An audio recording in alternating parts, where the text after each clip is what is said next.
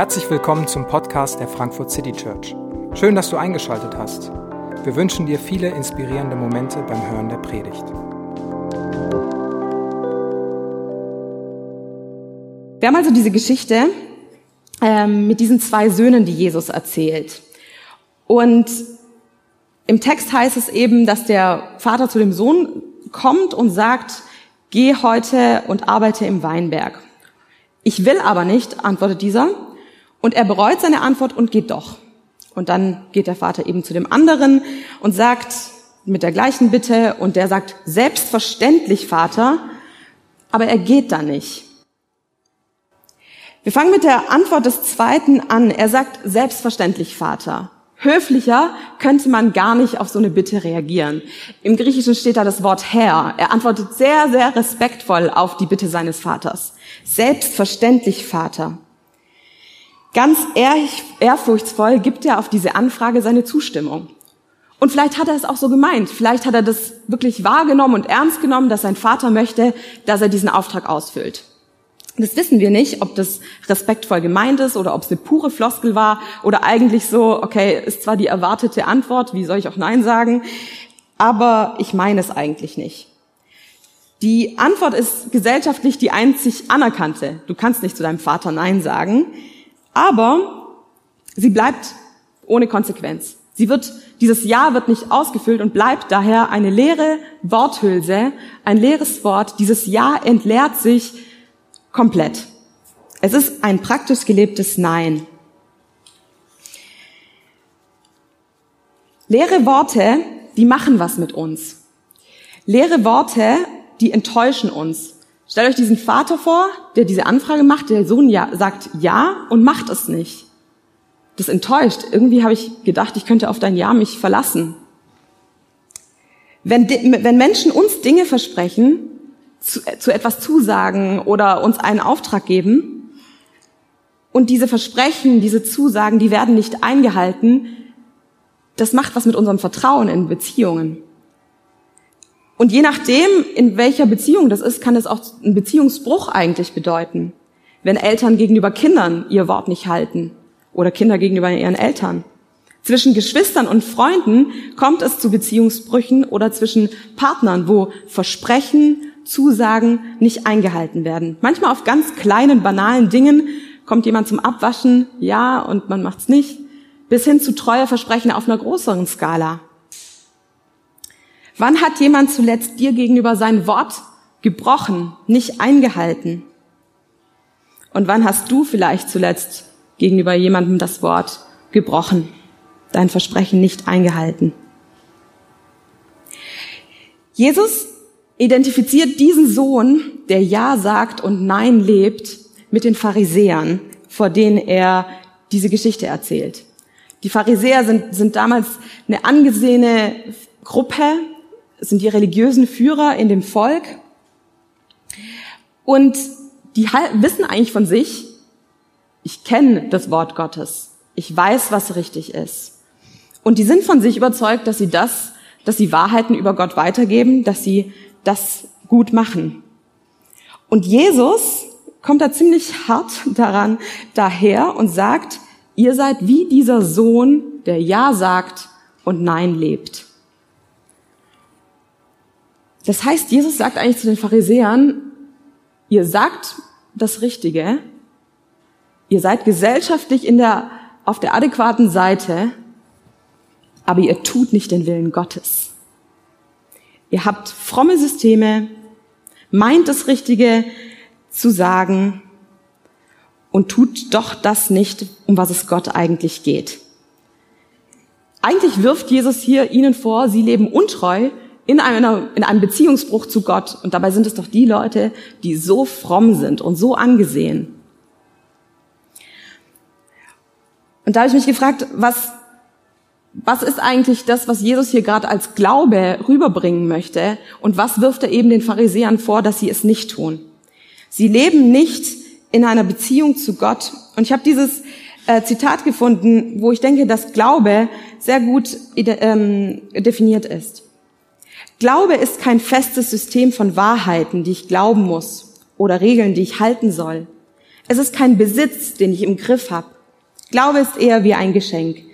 Es ist mir gegeben und bleibt doch meiner Verfügungsgewalt entzogen. Glaube ist keine Ideologie, kein in Stein gemeißeltes Gedankengebäude, die kein Abweichen zulassen. Glaube ist eine Beziehung, eine geschenkte, aber auch umkämpfte, immer neu zu gestaltende Beziehung. Eine Beziehung zu Gott ist was ganz Lebendiges. Und das wirft Jesus vor, dass er das bei den Pharisäern nicht sieht, sondern er sieht ein leeres Wort, ein leeres Ja und das nicht, was, dass sie den Weg der Gerechtigkeit, wie er es hier nennt, dass sie das leben. Was ist dieser Weg der Gerechtigkeit, wo Jesus sagt, das werdet, dem werdet ihr nicht gerecht? Ihr lebt nicht in einer Beziehung. Wie lebt man denn Beziehung zu Gott? Wie sieht das denn aus? Und in der Bibel, im Alten wie im Neuen Testament, wird sehr deutlich an mehreren Stellen gesagt, wie das eigentlich aussieht. Was ist eigentlich so der Inhalt des Glaubens? Wie, wie lebt man diese Beziehung zu Gott? Und da möchte ich zwei Verse vorlesen. Das eine ist, dass Gott den Menschen gesagt hat, du sollst Gott lieben und deinen Nächsten wie dich selbst. Damit fasst man so den Kern der Botschaft der Bibel zusammen. In lebendiger Beziehung zu Gott leben und seine Menschen zu lieben. Und das zu gestalten und das lebendig zu gestalten. Und wenn man an Gott glaubt und nicht daran lebt, dann ist es in einem Ungleichgewicht. Und auch noch in Micha 6, Vers 8 wird nochmal präzisiert, der Herr hat euch doch längst gesagt, was gut ist. Er fordert von euch Menschen nur eines, haltet euch an das Recht oder die Gerechtigkeit Gottes, begegnet anderen mit Güte und lebt in Ehrfurcht vor eurem Gott. Jesus sagt also zu den Pharisäern, ihr kennt den Auftrag Gottes, ihr sollt in Beziehung zu ihm leben und seine Menschen mit Gerechtigkeit und Güte behandeln. Und was macht ihr? Ihr sagt ganz fromm, ja, und handelt in eurem Leben nicht danach. Gott, Jesus stellt hier die Selbstgerechtigkeit der Pharisäer an den Pranger und ganz deutlich wird, Gott ist nicht an Lippenbekenntnissen interessiert. Gott ist nicht an leeren Worten interessiert, ganz gleich wie fromm und wie ernsthaft sie klingen. Der andere Sohn, der erwidert auf die Anfrage eigentlich ziemlich frech. Und das muss auch für die Zuhörer so rübergekommen sein, weil es ist eigentlich eine, eine Antwort auf eine Frage, die kann man seinem Vater eigentlich so nicht geben. Der sagt wirklich einfach, ich will nicht. Ich habe keinen Bock. Und in einer Kultur, wo Ehrfurcht gegenüber den Eltern so, so wichtig ist, ist es eigentlich eine unmögliche, eine unmögliche Option, Nein zu sagen. Damit katapultiert man sich selber eigentlich in so eine gesellschaftliche Ächtung. Du bist derjenige, der nicht das tut, was deine Eltern von dir wollen. Und auch die gesellschaftlich Geächteten kommen in der Erklärung der Geschichte von Jesus vor. Und Jesus identifiziert diese Gruppe mit den offensichtlichen Sündern der damaligen Zeit. Für die Pharisäer war ganz klar, sie sind die Guten und die Bösen, das sind die Sünder, die Zolleinnehmer, die Prostituierten, die Leute, von denen jeder ganz offensichtlich weiß, die machen das falsch, die halten sich nicht an die Gesetze Gottes, die leben ein ganz klares Nein zu Gottes Willen. Und dann gibt es aber diesen verändernden Twist in der Geschichte. Und dieser Sohn, der Nein gesagt hat, der bereut es und führt eben den Auftrag seines Vaters aus. Und dann sagt Jesus eben zu den Pharisäern, und die, die ihr so verachtet für ihr Nein, die sind näher an Gott dran als ihr, weil sie ihr Nein eben erkennen und zu einem Ja und einem gelebten Ja verändert haben. Und das muss ziemlich gesessen haben. Also wenn man mal eine Geschichte braucht, wo Jesus nicht mehr ganz so nett ist, die eignet sich ziemlich gut. Es ist eine, Geschichte, eine harte Geschichte gegen Selbstgerechtigkeit. Da, wo wir auch heute merken, eigentlich mache ich die Dinge doch ganz gut. Da, ich glaube, ich eigentlich müsste Gott mit mir zufrieden sein. Ich glaube das Richtige, ich strenge mich schon ziemlich an. Das ist eine Geschichte gegen Selbstgerechtigkeit. Und ich würde wagen zu behaupten, dass wir alle einen Hang zur Selbstgerechtigkeit haben. Und damals wie heute geht es Gott aber nicht um deine Worte, sondern um dein Herz. Es geht Gott um unser Herz. Und wenn wir dem so ein bisschen nachspüren, dann passt das wiederum sehr gut in unsere Zeit. Ähm, der, der kanadische Soziologe Charles Taylor, der nennt unser Zeitalter, hat unser Zeitalter als das Zeitalter der Authentizität benannt. Uns allen ist es wichtig, dass das, was wir sagen und das, was wir tun, stimmig ist. Wir alle streben danach, wir selbst zu sein, als wir selbst gekannt zu sein, dass wir so, wie wir sind, auch angenommen und sein dürfen. Ich selbst strebe nach Stimmigkeit zwischen meinem Reden und Handeln. Und in unserer Gesellschaft ist es ein, ein hoher Wert. Und für uns kommt dieses Nein des Sohnes mh, eigentlich nicht so rüber wie damals. Damals ist es ein klarer Verstoß so gegen die ähm, gesellschaftliche Konvention. Heute würden wir sagen, hey, der, der meint es halt so, ja? Also der hat keinen Bock. Also ist es doch das Ehrlichste, das Authentischste zu sagen, nein, ich will nicht. Nö, ich mach das nicht. Da würden wir heute sagen, ja, wenigstens ehrlich. Also der andere, das ist ein Heuchler, aber der sagt nein und genau, meint es auch so. Eigentlich, wenn es eine Geschichte über Authentizität wäre, dann müsste die Geschichte so weitergehen, dass eben der, der Nein gesagt hat, auch bei seinem Nein bleibt. Schließlich meint er doch Nein. Und dass der eben, der Ja gesagt hat, bei seinem Ja bleibt. Aber das ist nicht so der, das Ziel, auf das Jesus abzielt. Jesus geht nicht darauf ein, zu sagen, hey, mein doch dein Ja und du mein doch dein Nein. Weil das Problem bei der Authentizität ist, dass wir eigentlich nur von den Leuten Authentizität wollen, die gut sind. Wenn du gute Motive hast, dann solltest du bitte authentisch sein. Aber wir wollen doch keine Authentizität bei Rechtsradikalen oder Intoleranten. Da wollen wir keine Authentizität. Authentizität, Authentizität als Ziel greift zu kurz, weil es kein ultimatives Ziel sein kann, weil wir eben nicht alle Menschen in ihrer Authentizität wirklich wollen. Das Problem mit dem sei einfach du selbst scheitert an den Punkten, wo wir vielleicht gar nicht mehr so sein wollen. Was ist mit Menschen, die eben sagen, ich möchte aber mein Nein verändern? Ist das noch authentisch? Jesu Vorwurf an die Pharisäer ist auch nicht zwangsläufig Unauthentizität.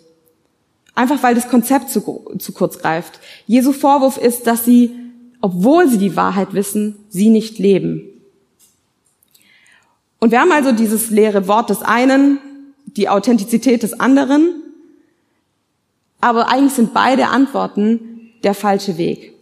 Das Ja ist nicht wirklich so gemeint, das Nein ist entgegen des Willen des Vaters und beides führt nicht zum Ziel.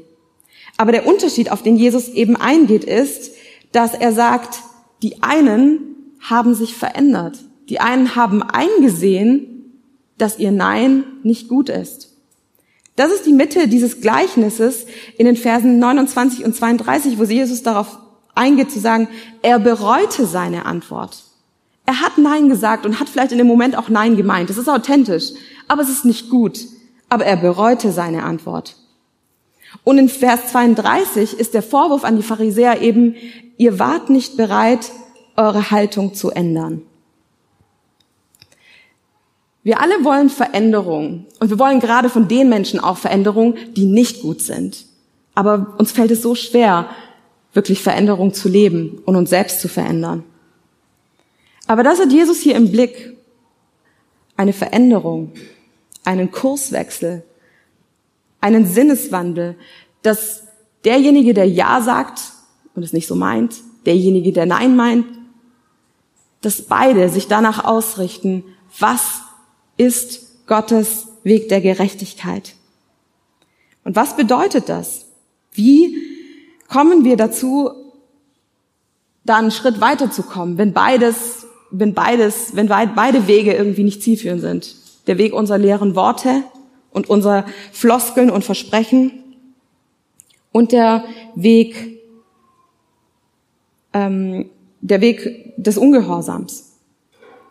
Und die Frage, die so dahinter steht, ist auch, wie kommt es eigentlich zu unserem Ja? Richten wir uns nur an gesellschaftlichen Erwartungen und Konventionen? Und wie kommt es zu unserem Nein? Ist das oft nur Produkt meiner eigenen Wünsche und Vorstellungen? Wie bedeutet es, wie kann es aussehen, dass Veränderung beginnt? Wie kommen wir zu einem echten Herzen? Was ist der Weg dahin? Prentice Mulford hat einmal gesagt, relativ echt und unverdorben ist der Mensch, der überhaupt noch weiß, wann er lügt. Wir sagen und tun nicht immer das Richtige. Ich hoffe, das überrascht jetzt hier keinen, aber ich mache relativ viele Fehler in meinem Leben. Ich sage nicht immer die Wahrheit. Und neulich vor ein paar Wochen, als ich äh, unterwegs war, hat der Mitbewohner einer Freundin von mir ähm, dann, als er gehört hat, dass ich Theologie studiere, mich gefragt, lügst du eigentlich weniger, weil du Theologie studierst? Gar keine so einfache Frage, weil ich dann gedacht habe, wenn ich jetzt Ja sage, dann bin ich genau wie so ein Pharisäer, der sagt Ja, weil ich irgendwie in einem frommen Kontext bin, ich stehe vorne zum Predigen, eigentlich ist Ja die erwartete Antwort. Wir hoffen doch, dass die Leute, die predigen, auch die besseren sind, oder? Dass die weniger sündigen. Ich habe nicht Ja gesagt. Dafür ist, sind Jesu Worte zu hart auf sowas. Ich habe auch nicht Nein gesagt weil ich versuche mich doch anzustrengen. Ich versuche doch gut zu leben. Ich versuche doch weniger zu lügen, weil ich doch Jesus nachfolge. Also habe ich irgendwie so eine diplomatische Theologenantwort gegeben. Aber was mich dann doch ins Nachdenken gebracht hat, ist, wir brauchen auch auf sowas keine vorgefertigten Antworten. Wir brauchen ein echtes Herz. Egal, ob du viel lügst oder wenig lügst, Jesus sieht deine Motivation dahinter. Jesus sieht, wie inkonsequent wir oft sind. Wir meinen unser Ja ganz oft. Ich meine mein Ja ganz oft und schaff's gar nicht, es einzuhalten. Und manchmal habe ich es aber auch nicht so gemeint. Oscar Wilde hat mal gesagt, wir sind uns niemals so treu wie in den Augenblicken der Inkonsequenz. Finde ich ganz genial, weil, also wenn ich in etwas richtig konsequent bin, dann, dass ich nicht konsequent bin.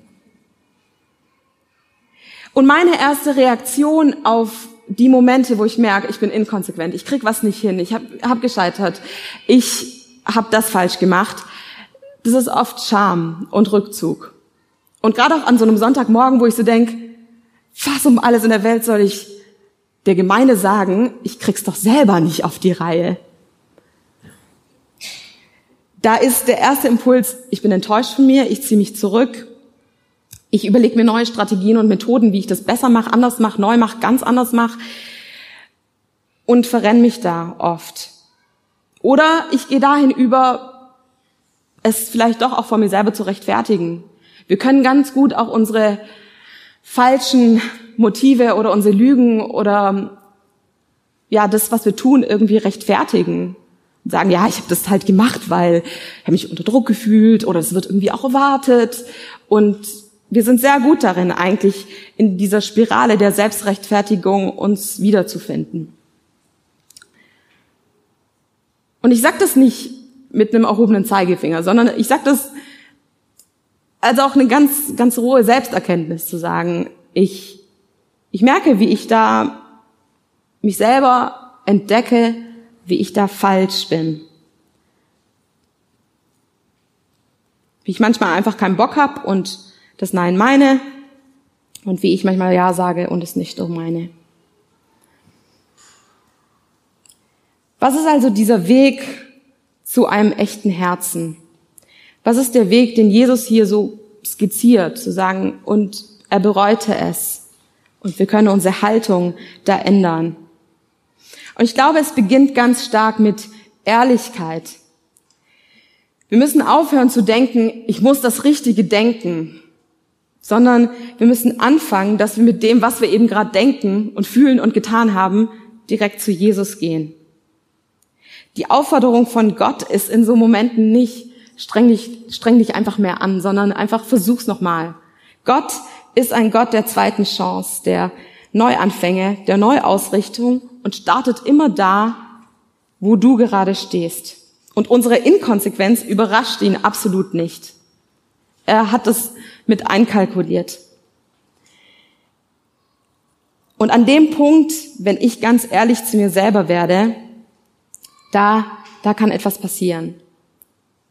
Und das, was wir in dem Moment machen können, ist wirklich dieses, dieses ehrliche Herz zu kultivieren, dass es zu einem echten Herzen wird. In Sprüche 4,23 heißt es, mehr als alles andere behüte dein Herz, denn von ihm geht das Leben aus. Ich habe ganz lange gedacht, dass dieses Herzbehüten irgendwie so heißt, ich muss irgendwie so eine Mauer drumherum bauen, dass meinem Herzen nichts passiert, dass es abgeschottet ist und ich aufpasse, dass ich äh, mich nicht mit zu vielen Leuten aufhalte, die lügen, weil dann lüge ich vielleicht auch oder so. Aber so funktioniert es nicht. Die Lüge ist schon in meinem Herzen. Ich lüge auch, selbst wenn alle Leute um mich herum fromm wären. Sondern dieses Behüten des Herzens ist was anderes, weil von dem Herzen soll Leben ausgehen. Und behüten bedeutet, dass ich aufpasse, dass es lebendig bleibt, dass es weich ist, dass es ehrlich ist, dass es verletzlich ist und eben eigentlich genau das Gegenteil von einer Mauer bauen, sondern es soll weich bleiben, damit ich auf das Reden Gottes hören kann. Dass es zu diesem Punkt kommt, wo ich merke, das war falsch. Wenn ich eine Mauer um mein Herz gebaut hat, habe, dann kommt das nicht mehr an, sondern dann bin ich in der Selbstrechtfertigung. Dann rede ich meine Fehler schön. Dann fange ich an, die Dinge, die nicht gut sind, schön zu reden. Behüten, ein, auf mein Herz aufzupassen, bedeutet, dass ich da eben, wo Fehler sind, oder ich Ausreden aus Bequemlichkeit verwende, leere Worte gebrauche und andere Menschen damit verletze, dass ich das erkenne und vor Gott bringe. Ein echtes, lebendiges Herz kann erkennen, dass die eigene Motivation nicht richtig ist und hat keine Angst, sich dem zu stellen. Wir müssen keine Angst vor Gott haben, dass wenn ich ihm das gebe, was wirklich da ist, dass er, dass er mich da verurteilt. Weil die Gewinner in dieser Geschichte sind eben genau diese Leute, die das tun, die das bereuen, was da ist. Und Jesus spricht hier von der untersten Gesellschaftsschicht, wo alle Leute zusammengezuckt sind, dass er die mit dem Wort Gerechtigkeit zusammenbringt, dass er die mit dem Wort Gottes Reich zusammenbringt. Echte Herzen sind die Voraussetzung für Gemeinschaft, weil Gott mit dir Gemeinschaft haben will und dann Gemeinschaft haben kann, wenn du so wie du bist, egal was du getan hast, egal wer du bist, egal wie viele Jahrzehnte von, von Leben weit weg von ihm hinter dir liegen, da, wo wir ehrlich werden, wo wir mit unserem ganz ehrlichen Herz zu ihm kommen und das immer wieder aufs Neue, da ist Gemeinschaft möglich. Und da ist Beziehung möglich. Da ist Beziehung möglich, dass wir auch das, was Gott eben zu uns sagt, dass das, wie wir Beziehung zu ihm gestalten, lebbar ist. Und das hat nichts mit blinden Gehorsam zu tun, sondern das zu tun, was Gott von uns möchte, hat damit zu tun, dass wir das ausleben, für was wir wirklich geschaffen wurden. Das auszuleben, was Gott von uns möchte, ist eigentlich wahre Authentizität. In Jakobus 1 werden dafür krasse Worte verwendet. Da steht, hört euch die Botschaft nicht nur an, und mit dieser Botschaft ist das Evangelium gemeint, die Botschaft, dass Gott Versöhnung mit dir möchte und dich verändern will. Hört euch diese Botschaft nicht nur an, sondern handelt auch danach. Andernfalls betrügt ihr euch selbst. Denn wer sich Gottes Botschaft zwar anhört, aber nicht danach handelt, der gleicht jemanden, der sein Gesicht im Spiegel betrachtet und der sich danach, dem er sich betrachtet hat, weggeht und sofort wieder vergisst, wie er ausgesehen hat. Wer nicht das tut, was Gott für ihn möchte, der verleugnet sich eigentlich selbst. Es ist eine krasse Aussage, dass da, wo wir was Gott für uns hat, annehmen, zu unserem wahren Selbst auch finden. Da wahre Authentizität stattfindet, wo das zusammenkommt, wo wir das leben, was Gott sich für uns gedacht hat, wo das Gute und das Schöne, die wahre Freiheit, die echte Liebe lebt. Da liegt wahres Glück, da liegt wahre Authentizität. Das ist unsere tiefste Bestimmung, Gottes Auftrag auszuführen. Dass da, wo dieser Vater sagt, geh in meinen Weinberg, ist es nicht einfach nur irgendwie eine Aufgabe, die sie tun sollen. Da, wo Gott sagt, ich möchte, dass du in Beziehung zu mir lebst und dass du, mein, dass du die, deine Mitmenschen lebst. Das ist nicht einfach nur ein To-Do, ist nicht einfach ein Werk, sondern ist unsere zutiefste Bestimmung. Mit unserem ganzen Sein uns nach Gott auszurichten, weil er unser wahrstes Selbst geschaffen hat und uns am besten kennt. Da beginnt es, dass wir echte Herzen erleben, selber an uns, wie wir verändert werden und an anderen. Und da sind wir alle noch nicht. Also tagtäglich werde ich von meinem eigenen Herzen überrascht. Und ich glaube, da ist die Erinnerung wichtig, dass es bei Gott immer wieder eine neue Chance gibt heute, morgen, nächste Woche. Jesus fordert uns zu einem wahrhaftigen Leben auf und lässt uns aber mit dieser Forderung nicht alleine, sondern er macht es eigentlich möglich. Er macht es möglich, dass wir uns an seiner Wahrheit ausrichten können, dass Veränderung möglich ist.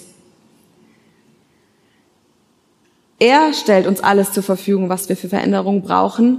Und das, was wir tun können, ist einfach ein ehrliches Herz zu haben so zu kommen, wie wir sind, mit dem, was eben da ist, mit unseren leeren Worten, unserem Selbstbetrug, unserer Selbstrechtfertigung. Gott ist da und er wartet auf dich. Und sein Ja ist anders als unser manchmal floskelhaftes Ja zuverlässig. Er verschreibt sich mit seinem ganzen Wesen, mit seiner ultimativen Authentizität und Wahrhaftigkeit seiner Zusage, dass er uns ans Ziel bringen wird. Gott möchte mit dir auf diese Reise gehen, diese Reise zu einem veränderten, zu einem echten Herzen.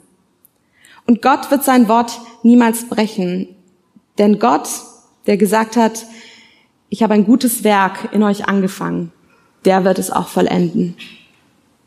Ich möchte beten. Jesus, ich danke dir, dass wir zu dir kommen dürfen, wie wir sind. Es gibt nichts in uns, was dich überrascht oder dich negativ kränkt, sondern wir dürfen das nach außen kehren, was in uns ist. Wir dürfen mit unserem ganzen Herzen vor dich kommen und zu dir kommen. Und du siehst, was gerade bei uns ist, was bei mir ist, was bei jedem Einzelnen ist. Worte der letzten Woche, die uns enttäuscht haben oder andere enttäuscht haben. Dinge, die mir schwerfallen, mein Streben nach Authentizität und immer wieder die Erkenntnis, dass ich selber nicht hinkrieg. Ich bete, dass du uns heute begegnest durch dein Wort, durch die Begegnung mit dir und wir Veränderungen erleben. Lass uns da sein, wo du uns treffen willst. In diesem schmerzhaften Begegnungsort unserer Verletzlichkeit. Da bist du da und triffst uns. Jesus spricht zu uns und sei du uns gnädig. Deinem Namen. Amen. Wir hoffen, die Predigt hat dich inspiriert. Wenn du uns kennenlernen möchtest, dann schau einfach mal auf unsere Homepage www.frankfurtcitychurch.de oder besuch uns in unseren Gottesdiensten. Bis dann!